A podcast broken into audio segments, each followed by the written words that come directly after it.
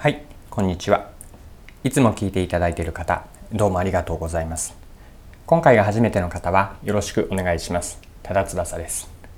このチャンネルはビジネスセンスを磨くというコンセプトで毎日配信をしています。今日は何の話かというと仕組み化を意識しようについてです。テーマはマーケティングの文脈からの話をするんですけれどもマーケティング以外でもあの汎用性はあるかなと思います、まあ、仕組み化を意識しようという内容です。それでは最後までぜひお付き合いください。よろしくお願いします。はい。え今日のテーマは仕組み化です。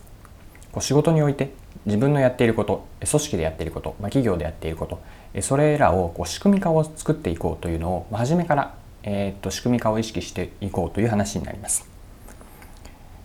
で、えっと、ちょっと汎用的すぎるテーマかもしれないので、えっと、ここからはですね、マーケティングの文脈に沿って、マーケティングでは仕組み化を意識しようという話をしていきたいと思います。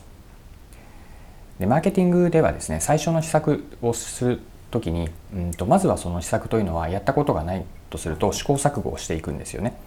まあ、つまり、えっと、そのマーケティングの初期段階ではこう俗人的なそのマーケターの能力にすごく左右されるような施策になっていきます。でそこから次にじゃあ同じような施策をやるとして、えっと、次に問われるのはその施策のそう再現性ができているかつまり、えー、今回のキーワードで言うと仕組み化ができているかなんです。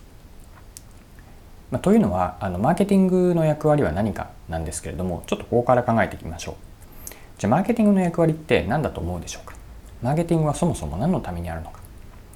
で今日の仕組みという言葉に補助線に表現をするとマーケティングというのは売れる仕組みを作るなんですね、まあ、売れ続けるような仕組みをどうやって作るか。もちろん営業がいてこそではあるんですけれどもマーケターとしてマーケティングとしては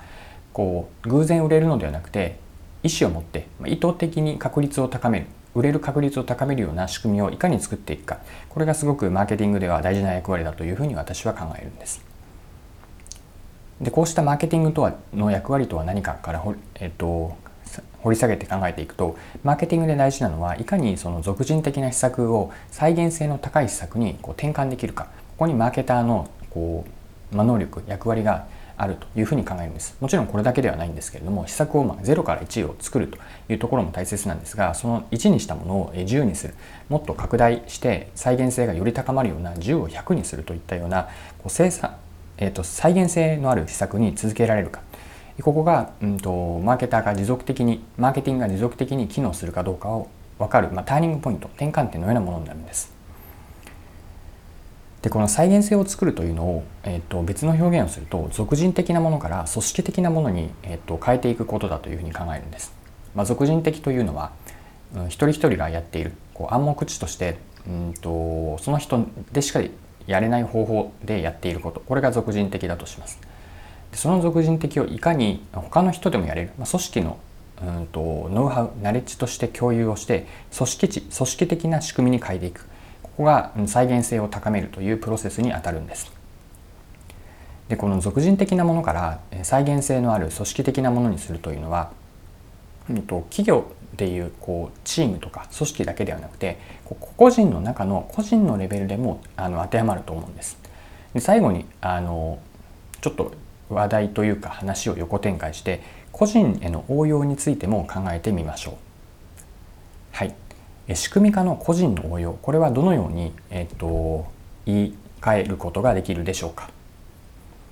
で個人の中で仕組み化を作るというのは自分の中でこう再現性の高いものにしておくことなんですけれどもこれは例えばですね、うんと、あるじゃあ A というプロジェクト、まあ、仕事業務でやったことを全く異なる B という、えー、と別のプロジェクト違う業務に当てはめるというこう横展開をするこの違うフィールドで当てはめるというのを、うん、と仕組みができるというふうに捉えることができるんです。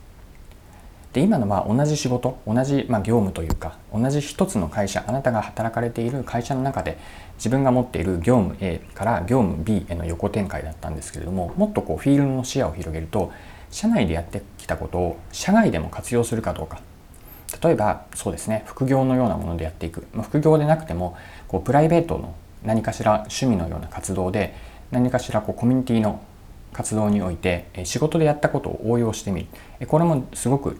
うんと良い再現性の例だと思いますでこのように一つのフィールドでやったことを違うところに横展開をするで横展開をするためにはそれだけその仕事のやり方だとか意味合い目的ゴールの達成した状況などをこう抽象化することが必要なんですよね。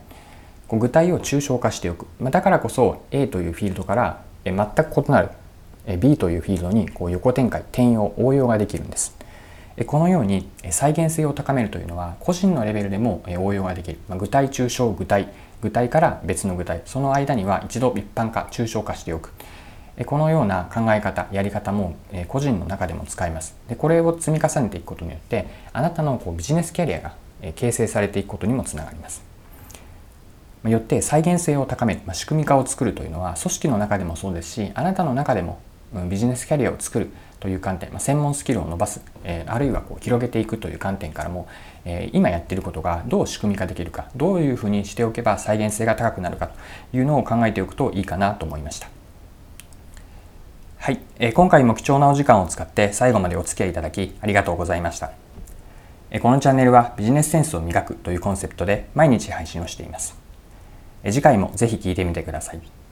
また、チャンネル登録をしてフォローいただけると新しい配信を見逃すことがなくなります。